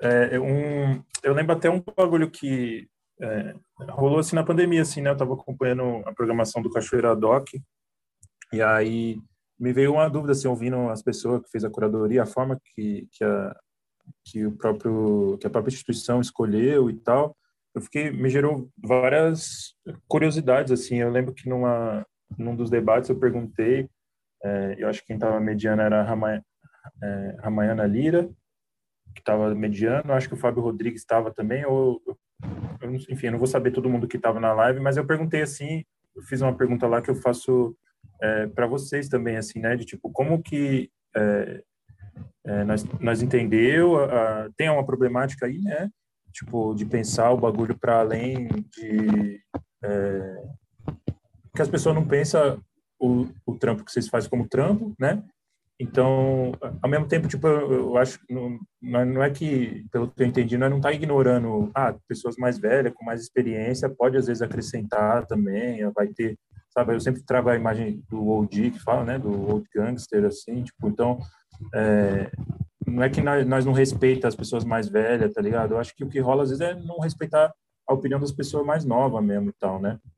E aí uma coisa que eu que eu tava falando desse debate que eu perguntei, pergunto para vocês, e como que vocês estão se organizando a partir disso, tá ligado? O Adler falou aí do site, pá, né, que, que é um caminho possível, né? Tipo, ah, se um, se um bagulho tá te incomodando, você faz o bagulho seu, autônomo, e aí trata o bagulho de uma forma da qual não vai ser aquela que tá te incomodando das instituições, tá ligado? Então, eu entendo esse caminho, Mas como vocês estão se organizando politicamente, tá ligado? Vocês veem, por exemplo, é, possibilidade política pública para o que vocês fazem? É, uma parada que eu fico pensando quando isso vem para mim é que, tipo assim, eu acho que é, talvez não a única, mas a das saídas que eu consigo ver, a, única, a nossa única solução, então, é até então, é a organização, assim, seja organização sindical, seja qualquer outra forma de, de organização. E eu tenho acompanhado muito o que o Galo tem falado, porque ele, é um cara que fala muito sobre, sobre relações trabalhistas, sobre processos trabalhistas, e ele, ele fala uma parada muito interessante sobre a, sobre a uberização, assim, que a uberização nada mais é do que uma efetivação, assim, uma extensão ou uma consolidação, na real, do que é, em primeiro lugar, o capitalismo e do que foi a, a Revolução Industrial também. Então, a gente tem visto hoje é, um, um, deslocamento, né, digamos assim, o, o fim da SLT, o, o que restou da SLT para um regime de microempreendedor individual, para um regime de, de aplicativo e tal, e assim, pensar que isso de alguma forma vai chegar para geral, assim. Gente, o que chega hoje, no caso, são para os entregadores de comida, mas já chegou para os motoristas, e, e, eu sinto que, de certa forma, o streaming é, é a maneira que isso vai chegar para a gente, assim. Não só o streaming, mas outras coisas também, mas principalmente o streaming. Pensando que ele é, é, meio a nossa cova, assim, a cova do, dos nossos direitos trabalhistas, nossas condições mínimas de trabalho, e, e, a organização sindical, a organização entre a gente, ela é fundamental para poder, é, em primeiro lugar, segurar esse retrocesso, e, em segundo lugar, a gente propor, assim. E óbvio que, que essas duas, esses dois pontos eles podem coexistir e devem coexistir também, mas a gente vive num, numa situação de que a gente está só é, tentando enxugar ou tentando segurar o que sobrou ainda para a gente não, não perder mais do que a gente já tem perdido. Então, isso isso desgasta muito, isso, isso demanda muita energia, isso demanda muito, muito nossas pautas e, por muitas vezes, toma o protagonismo, toma da gente estar tá propondo. Assim, a gente vive numa situação de, de segurar os direitos para a gente não perder o que sobra ainda. E, e pensando isso para o cinema, tipo assim, é foda estar tá pensando nisso, porque é, foi, foi uma coisa que veio, veio para mim e, e eu já comentei com a galera aqui também, de que se a gente não aceita fazer algum trampo remunerado, se a gente exige uma mínima condição de trabalho que seja, exige é, alguma remuneração por algum trabalho, é, essas grandes empresas, assim, pensando no stream, pensando, sei lá, grandes contratantes, eles podem simplesmente falar não, assim, e cortam uma, galera, chamam outras pessoas que vão aceitar fazer de graça, com essa promessa que a Maria e que Nina falaram, essa promessa de reconhecimento, essa promessa de visibilidade e tal. E outras pessoas topam fazer isso de graça, e, e eu sinto que a organização sindical às vezes faz falta nisso, assim, a organização política, falando de sindicato, porque é o que vem na minha cabeça agora. É, ela faz falta nisso, assim, e, e acho que isso, de certa forma, tem um recorte muito claro de classe também, de, de quem tem ou não condição de estar trabalhando de graça e pagando, continuar pagando a conta de luz, continuar pagando aluguel, continuar pagando comida. E vai do que ela falou um tempo atrás também, é, de estar recebendo a bolsa da FAPESP, mas tipo assim, ainda assim, é uma bolsa insuficiente, né? Tipo, ou, ou aluguel ou comida. Ou, e às vezes nenhum dos dois, sabe? E, e ver tanto é, a área de pesquisa como é, com baixíssimo baixíssimo incentivo, assim, para continuar pesquisando. Aí eu já tô falando mais de mim, tipo, é, é muito desanimador, cara, ver a galera fazendo mestrado, fazendo doutorado sem bolsa, ou ter que pagar para fazer isso também em universidades privadas, porque eu não sou uma pessoa que tem condições de fazer um mestrado sem receber bolsa. Então, é, ter que estar tá fazendo um, um, outro trampo por fora e, e um mestrado, tipo, prejudica não só a, a qualidade do mestrado, qualidade do texto, qualidade da pesquisa, como, tipo assim, regaça meu tempo, regaça mais uma parte de coisa, sabe? Sim, eu, eu faço coro, principalmente nesse momento final, assim. É, eu estou na reta final, né, do meu curso, e eu me sinto numa encruzilhada em que eu não consigo ver horizonte para nenhum lado, assim, sabe? Tipo, no, no, no campo da realização, assim, é, é tudo muito nebuloso. Enquanto eu estou na universidade, eu tenho né, os equipamentos da universidade para produzir. Tipo, eu não tenho câmera minha, nem equipamento de som e, e nem nada, eu só tenho um PC meu. Mas, assim, eu, eu acho que esse outro lugar, né, da pesquisa, da crítica e da curadoria, principalmente nesse início dos anos 2000, 2010, teve muito vinculado à universidade, né? Por mais que isso tenha que isso venha se, to se tornando mais difícil agora nesse governo, né, com, com diversos cortes e tal. É, e, enfim, eu, eu, também não tenho condições de, de, de seguir nesse caminho é, da universidade, mestrado, doutorado, por minha conta, sabe? Eu também preciso de bolsa, assim, e, e cada vez parece um bagulho mais distante. E o Lincoln tinha comentado se, se a gente vê algum caminho, assim, talvez até do Estado ajudar nisso. É, acho que com certeza, assim, no, tipo, na realização, digamos assim, a gente tem esses caminhos da Netflix e tal, que, que são horríveis, mas eu, eu acho que, que se a gente for pensar esse outro lado mais mais da teoria, etc, assim, se não for universidade, não tem outro lugar, sabe? Tipo, a, a Ancine focou muito em produção, mas não focou em crítica, não focou nessa outra área, que às vezes as pessoas olham com como se fosse uma coisa que não tem nada a ver com completamente desprendida da, da realidade, né? Tipo, você criar um pensamento sobre a coisa, assim. É, sendo que não é, né? Tipo, querendo ou não, a gente tá tá meio que ajudando a escrever o que vai ficar de história do cinema brasileiro para depois, assim. E eu acho que a união realmente é necessária, assim. Uh, me dá um, um pouco de esperança ver uma galera da, da nossa idade, assim, mais ou menos se unindo nesse corre, assim. É, antes da gente começar a gravar, eu até comentei que eu acho que a galera do, do Indeterminações aí, inclusive procurem lá no, no Instagram, quem está ouvindo. É, eu tenho observado muito assim, porque eu acho que eles estão que eles estão trilhando um caminho possível assim, sabe? Tipo, por mais que que seja foda essa coisa de você começar por, por conta própria, assim, mas eu sinto que eles estão conseguindo e, e, e, caminhando com festivais menores, com de pessoas conhecidas, assim, eu, eu acho que tem um pouco dessa união aí, sabe? É, eu não tenho interesse nenhum de, de, de, de ser sozinho e criar nome para mim, sabe? É, para mim, só faz sentido seguir nesse corre, seja na parte teórica ou na realização, se for com outras pessoas, assim.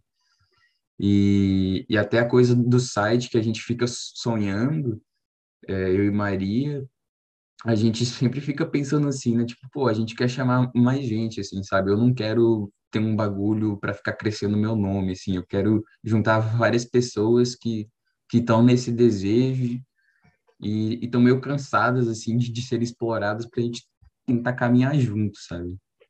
É... Mas é difícil, né, mano? Tipo, a ideia neoliberal de mercado é, é completamente enraizada em todo o rolê do cinema, assim. Falar em união é, sindical, assim, às vezes parece que a galera não, não quer nem saber disso, sabe?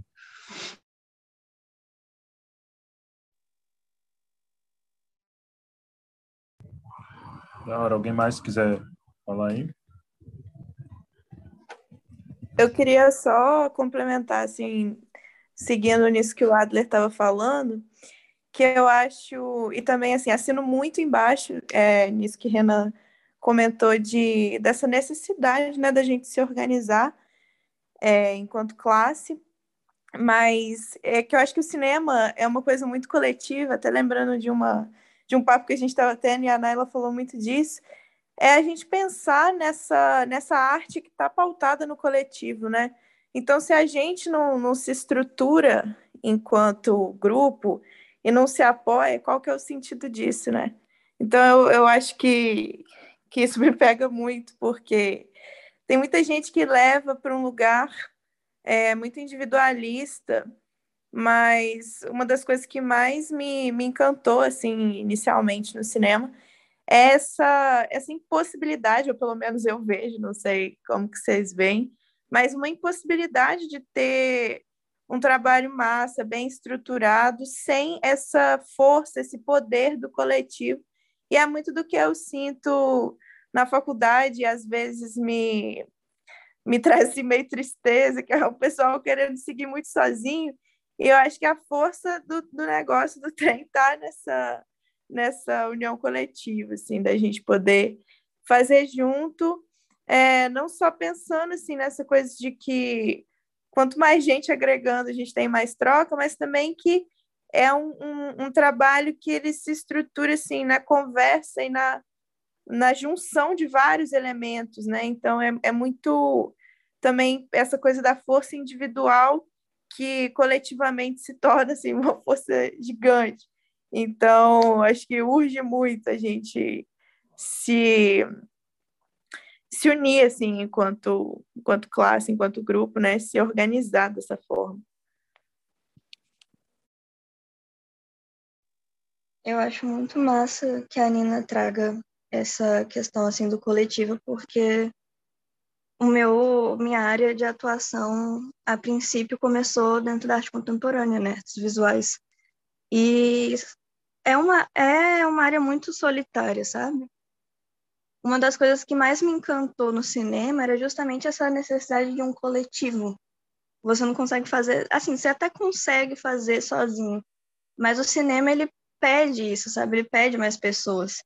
E eu olho assim em retrospectiva a minha carreira, as coisas que eu é, conquistei, as coisas que eu fiz, nada foi sozinha, sabe? Não teve nada que eu fiz de significante que não tinha outra, pelo menos alguma outra pessoa ali dando um suporte, dando um apoio, sabe?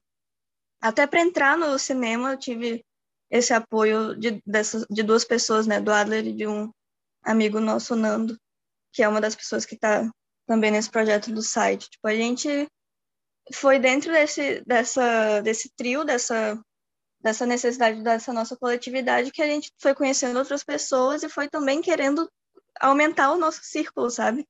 Tipo, ter cada vez mais pessoas que a gente acredita e bota fé junto, para que a gente possa cada vez mais poder fazer as coisas juntos, sabe?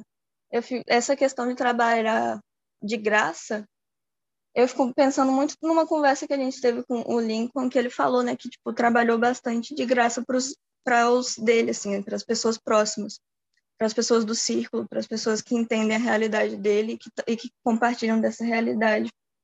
E eu fico pensando que é isso, sabe? Tipo, eu não.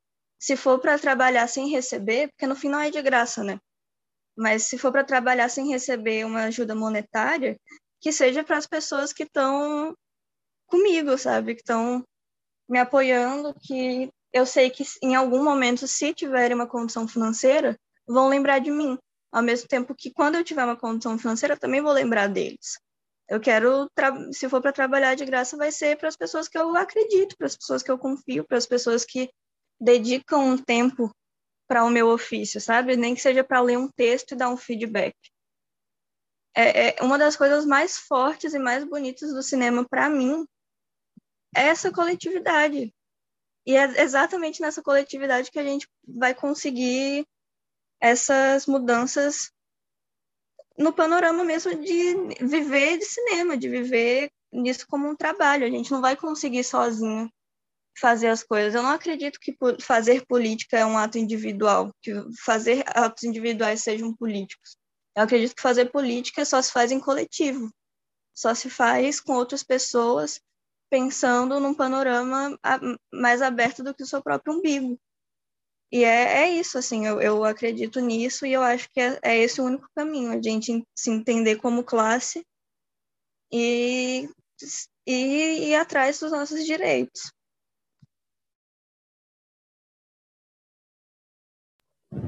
Chave Naila, se quiser falar também. Ah, acho que a galera já tocou em pontos muito interessantes, assim, que eu boto muita fé, essa questão do coletivo, né? E, enfim, eu tô nesse espaço, assim, de, é, do, do Cine Sapatão, que é um cineclube, mas que também a gente faz pesquisa, a gente escreve artigo, a gente está fazendo filme, né? Então é um espaço em que a gente consegue unir os nossos diversos interesses do cinema é, para fazer coletivamente, né? Então um artigo que poderia ter sido escrito sozinho, a gente vai escrever a, sei lá, dez mãos, com cinco pessoas, cinco cabeças pensando, né? É, porque é assim que a gente acredita na, é, no modo de, de, de fazer, né? Mas uma coisa também que eu queria colocar, porque acho que essa questão da coletiva a galera já falou bastante, né? É, que eu acho que, que, a gente tem uma dificuldade muito grande, assim, é, tem tido, né, no Brasil, uma dificuldade muito grande de realmente agregar a galera que não é da arte à arte, assim, né, para defender, por exemplo, galera que não é do cinema para defender o cinema.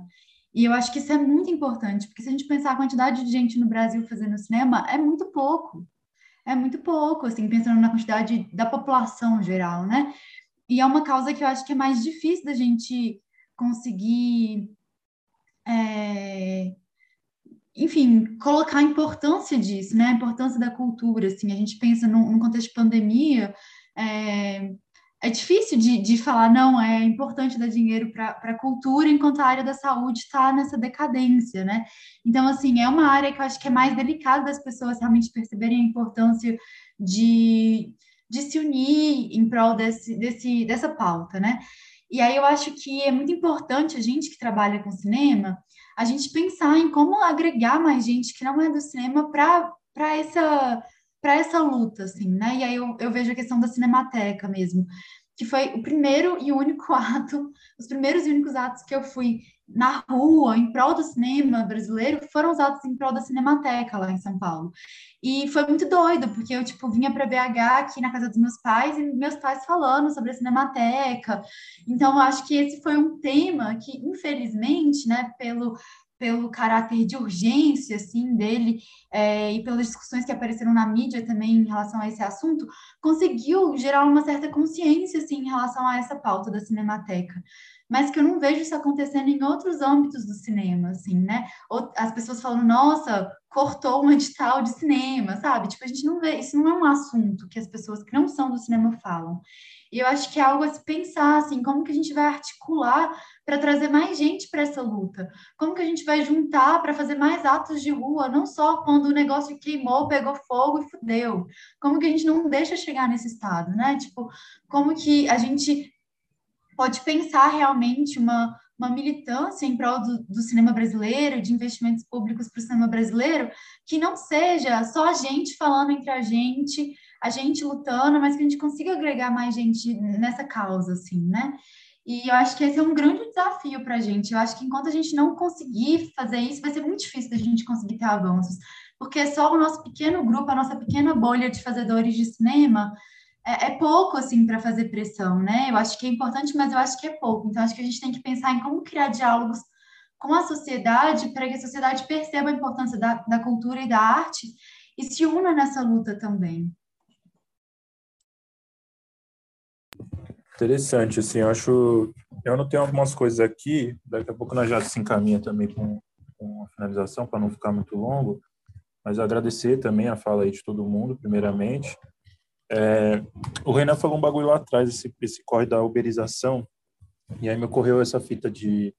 É, eu lembrei desse debate no, no Cachoeira Doc, pá, e de como acho que isso talvez une essa coisa do júri jovem com o júri velho aí, né? Tipo, é, essa uberização desse processo, mano, na pandemia isso ficou muito evidente para mim, entendeu?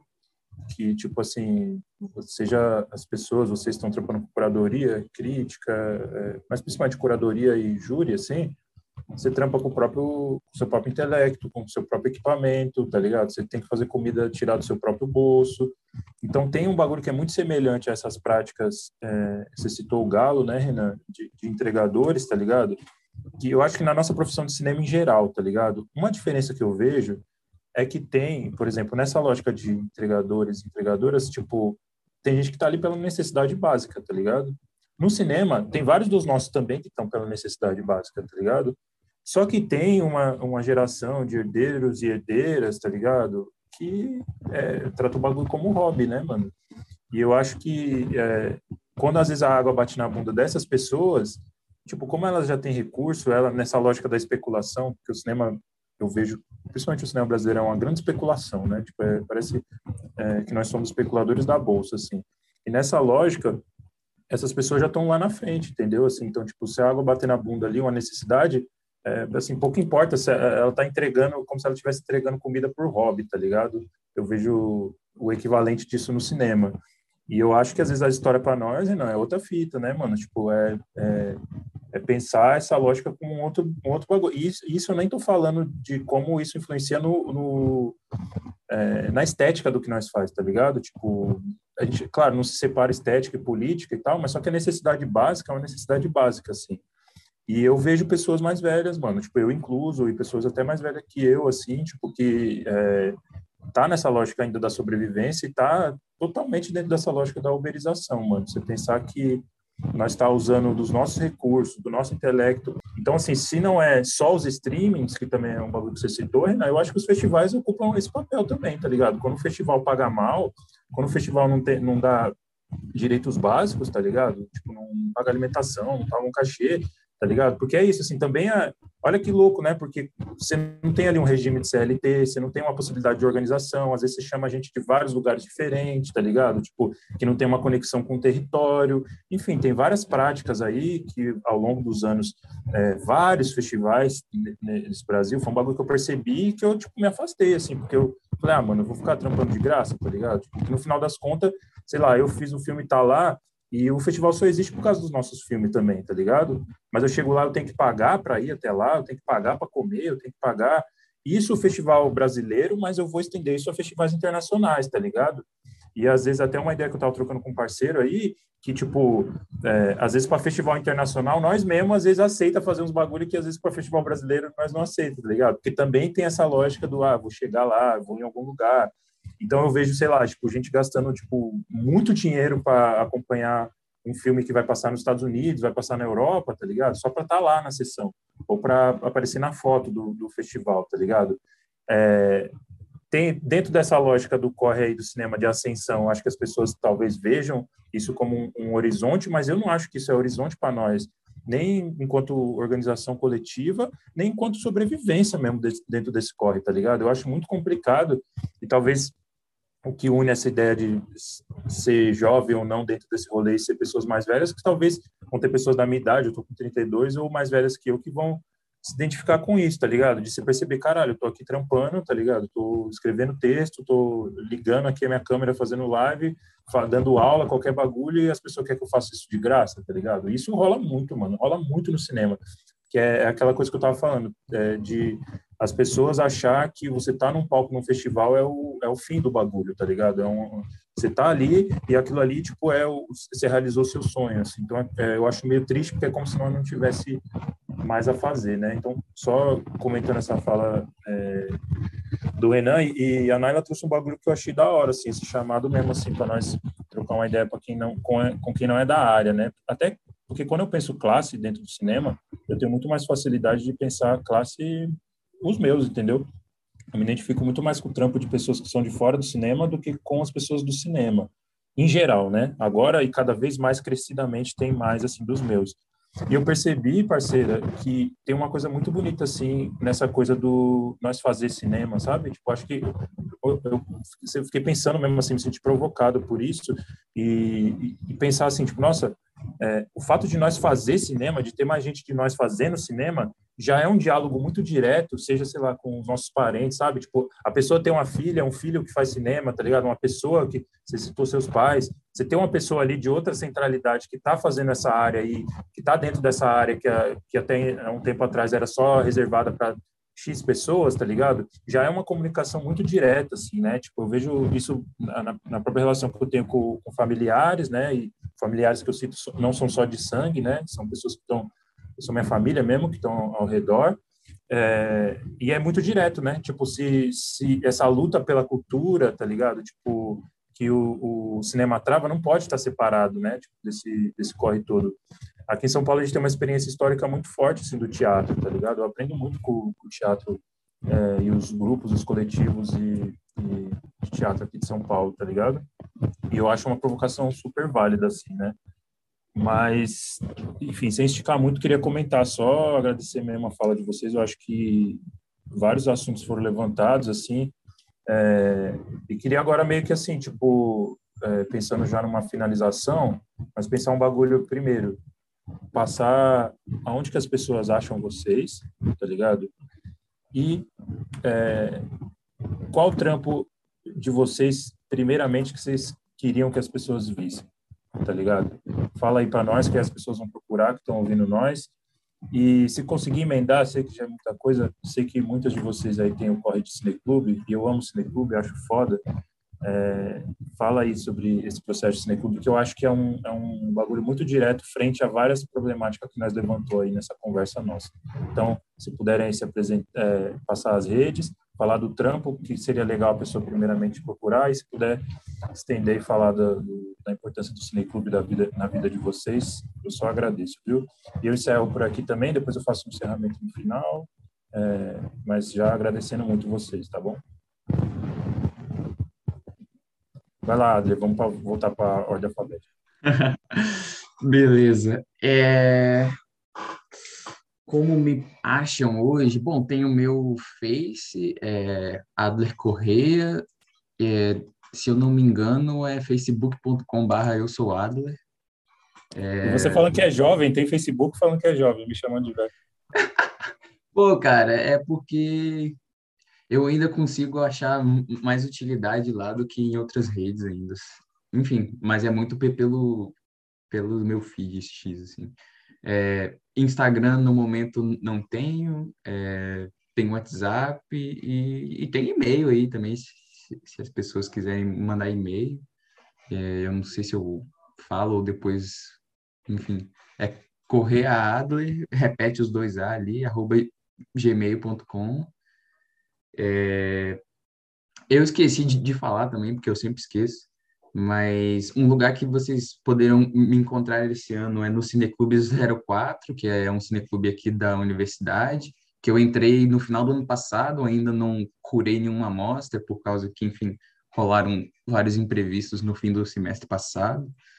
Mas esse ano eu vou estar ali na atividade é, de trampos meus que estão online, eu acho que o único que está tipo, disponível é um, é um videoclipe que eu fiz também no final do ano passado, é, de um mano de Porto Alegre ali.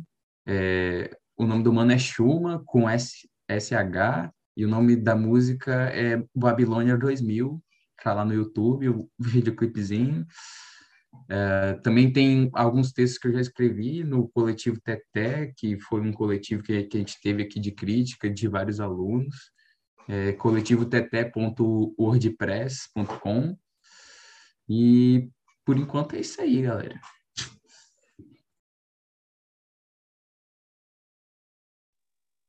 É, pô, para mim acho que dá para dá para encontrar pelo Instagram, arroba avexada, com H no final, A-V-E-X-A-D-A-H. E lá tem, no, na bio tem meu Linktree, assim, tem alguns negócios que eu já fiz, catálogos que, de exposição que participei, é, os meus textos publicados, né, minhas críticas. Acho que é o, o trampo, assim, que eu tenho mais me dedicado desde o ano passado, é na escrita de crítica de cinema. E de vídeo, acho que dá para. Tem um filme, Mola de Mandacaru, que está disponível no YouTube, que eu assinei é, videografia nele e recomendo, é, ficou bem legal, uma galera de uma pessoa. E acho que é isso, assim. Chave, Nina? Ou é a Naila, ó? Errei a ordem alfabética. Amigo, é, a gente continua aqui ou muda? Falta quanto tempo? Tem nove minutos agora. Você acha que dá para fechar geral? Eu acho que dá para a gente falar rapidinho. Uhum. Tá. Beleza. Tá. Aí segue, aí, né? então. Segue a, a Naila, depois a Anitta. É, eu também estou no Instagram e no Facebook. É, Naila Guerra, com Y, em todos os lugares. E o arroba Cine Sapatão também, que é o coletivo, muito do que eu faço está lá, é, nessa produção coletiva. E não sei, eu acho que eu poderia indicar uma crítica que eu escrevi, que foi uma das críticas mais desafiadoras, mas mais queridas que eu escrevi, assim, que é Precisamos Ser os Livros de História Agora, que está publicada lá na Zagaia em Revista. É, a Zagaia eu escrevi durante um tempo lá, tem bastante trabalho meu, mas essa específica eu tenho um carinho é, especial. É uma crítica sobre o filme Retrato de uma Jovem em Chamas. É, então é isso. É, eu acho que seguindo muito também igual os meninos, é, as coisas que eu veiculo mais acho que são pelo Instagram, é, é arroba ninótica, underline, e na minha bio também já pode direcionar para outras coisas, então meus textos estão no site do PET, que está na minha bio também, é, outros projetos eu acho que estão por ali, um festival que eu estou organizando agora também da faculdade. Depois eu vou passar para os meninos também, para vocês poderem participar, mas é o festival Nós, de curtas universitários. E aí, só recuperando também o que o Lincoln falou do Cineclube, é, eu participo já há quase um ano, eu acho, de, da curadoria, é, a gente faz apresentações e rodas de conversa, e é aberto ao público. Agora a gente está fazendo tudo remoto por um bom tempo, então é aberto para todos do Brasil e também de dentro da faculdade. E é arroba Cineclube Lumiere e Companhia. Também no Instagram a gente compartilha todas as informações, enfim. Eu acho que é isso. Da hora, acho que faltando eu. É, meu Instagram é arroba Underline.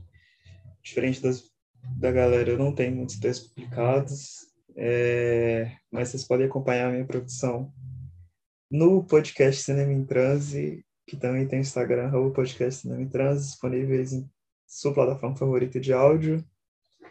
E. Ah, meu Instagram é mais para foto, assim, eu tenho. É um, é um trampo mais antigo que eu tenho, que eu, que eu sinto mais, mais prazer em fazer, então, se quiser acompanhar as fotos que eu tiro e os textos vão sair um dia.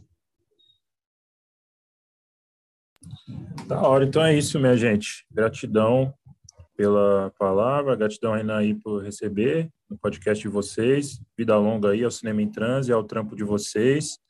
Seguimos aí no diálogo constante, certo? Então é isso, gratidão a todo mundo aí também que tá, tá ouvindo. Tamo junto. Valeu demais, Lindo, por ter topado. A galera também colou, separou um tempo para trocar uma ideia aqui. Acho que foi bem massa. Que continue chegando nossos trampos. Valeu demais aí, galera. E é isso.